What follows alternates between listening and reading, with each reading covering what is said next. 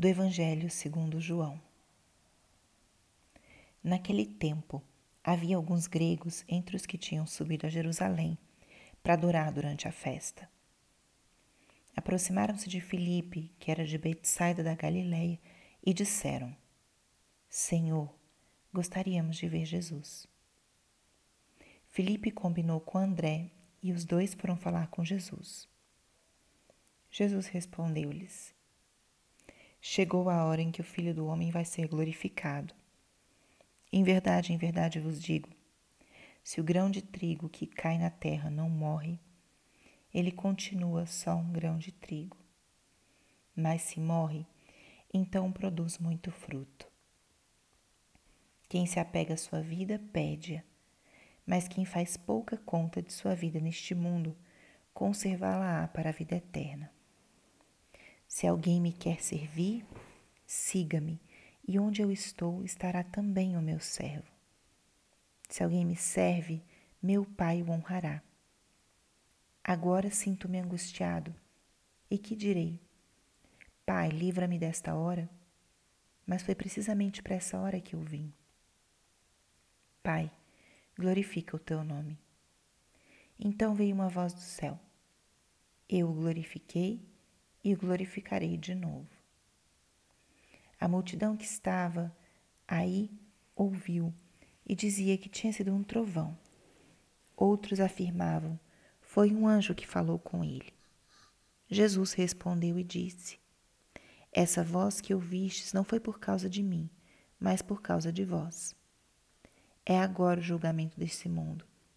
Agora o chefe desse mundo vai ser expulso e eu, quando for elevado da terra, atrairei todos a mim. Jesus falava assim para indicar de que morte iria morrer. Palavra da salvação. Espírito Santo, alma da minha alma, ilumina minha mente, abre meu coração com o teu amor, para que eu possa acolher a palavra de hoje e fazer dela vida na minha vida. Estamos hoje no quinto domingo da quaresma. E no evangelho de hoje, Jesus já vai nos preparando para o momento da sua paixão, que em breve nós vamos atualizar na celebração litúrgica do Trido Sacro. O evangelho de hoje é profundíssimo e pode ser fonte para um momento de oração mais pausado, mais contemplativo. Ou a gente pode também fazer o exercício que constantemente eu convido vocês a fazerem. Deixar-se tocar, deixar-se impressionar, impactar por alguma frase ou alguma palavra desse texto e entrar em diálogo com Deus a partir disso. A primeira coisa que pode ser matéria da nossa oração e reflexão de hoje é o que está no início da palavra. Alguns gregos que estavam em Jerusalém aproximam-se e dizem: Senhor, gostaríamos de ver Jesus. Essa petição, a expressão desse desejo, é também muitas vezes o desejo do nosso coração. Gostaríamos de ver Jesus. Só que é um desejo que muitas vezes precisa ser trabalhado, aprofundado, purificado. A pessoa que quer ver Jesus, por algum motivo se sentiu atraída a Ele o que nos atrai de Cristo, o que queremos ver em Jesus. E em seguida vem o que é mais profundo desse texto de hoje, que Jesus se revela como ele realmente é. Isso purifica muito e ordena a nossa relação com Deus. Deus é quem ele é Jesus Cristo é quem Ele é e não necessariamente Ele é quem nós queremos que Ele seja. Cristo se apresenta aqui como o Salvador. E o caminho de salvação é um caminho de morte para a vida. Diante dessa petição, desse, desse grupo que queria vê-lo, ele começa esse ensinamento e revela que o caminho da sua manifestação vai ser o caminho da morte. E vai ser o caminho da morte não como um fim em si mesmo, mas da morte para a vida.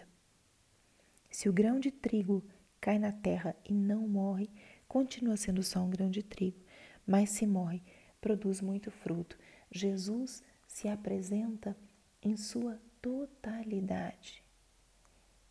Quase que dizendo: eles querem me ver, mas eu vou me manifestar em breve.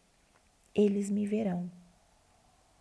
Quando o filho do homem for levantado, todos saberão quem ele é.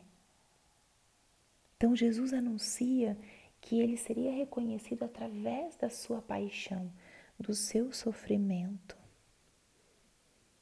Não como talvez eles gostariam de ver um, um mestre, um líder vitorioso. Jesus apresenta o seu caminho como o grão de trigo que precisa morrer para dar muito fruto. Ele veio para a glória de Deus. Quando o Filho do Homem for elevado da terra, atrairei todos a mim. Olha como Jesus mostra. Nos sentimos atraídos, queremos saber quem Ele é, queremos ver Jesus. E é assim que ele, que ele nos atrai. Nos atrai através da sua verdade, da sua autenticidade, da sua totalidade. E principalmente na palavra de hoje, ele, ele, ele se revela. Ele é aquele que morreu para dar-nos vida. Então, relacionar-nos com Jesus significa entrar por esse mesmo trajeto, entrar por esse mesmo caminho. Então, já estamos nos aproximando quase da Semana Santa. A grande pergunta para o dia de hoje, ou para essa semana, essa quinta semana da Quaresma, é: o que me atrai em Cristo? O que eu busco em Jesus? Já aceitei que o caminho dele é um caminho de morrer para viver? Já acolhi as mortes, as pequenas mortes que eu preciso, pequenas ou grandes, né? Que eu preciso permitir na minha vida para que haja vida nova?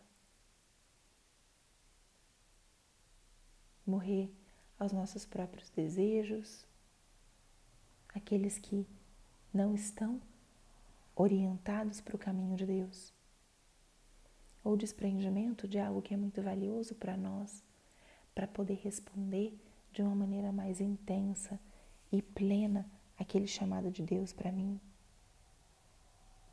Morrer ao nosso egoísmo para podermos servir.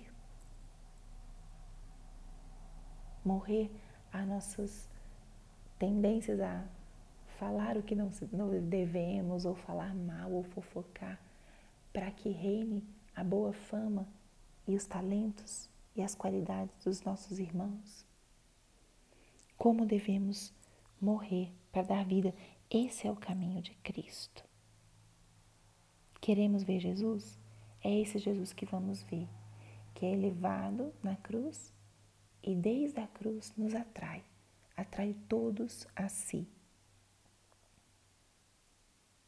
Glória ao Pai, ao Filho e ao Espírito Santo, como era no princípio, agora e sempre. Amém.